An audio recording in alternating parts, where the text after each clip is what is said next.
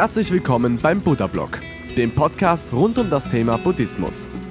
Das Audioformat für Interessierte und solche, die sich von der Lehre des großen Lehrers angezogen fühlen.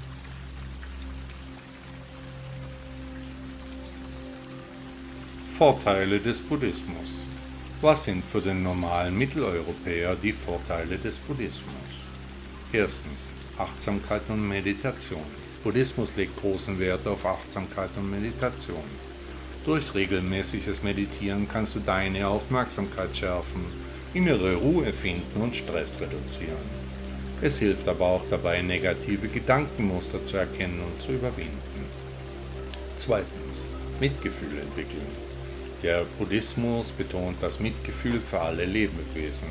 Indem du Mitgefühl in deinem Leben kultivierst, kannst du deine Beziehungen verbessern und ein harmonisches Miteinander fördern. Mitgefühl ermöglicht es dir auch, dich selbst anzunehmen und zu lieben. Drittens. Gelassenheit inmitten der Veränderung.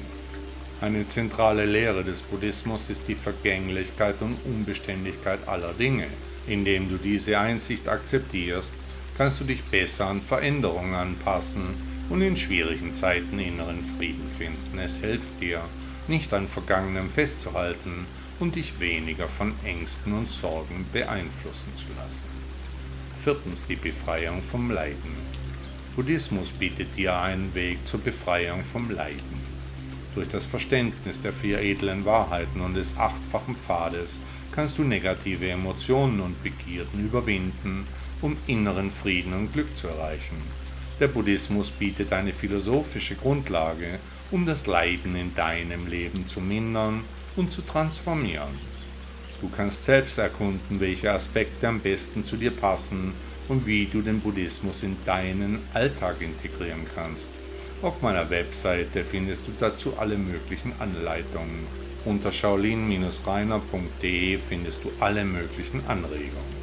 Vergiss nicht, der Weg ist das Ziel.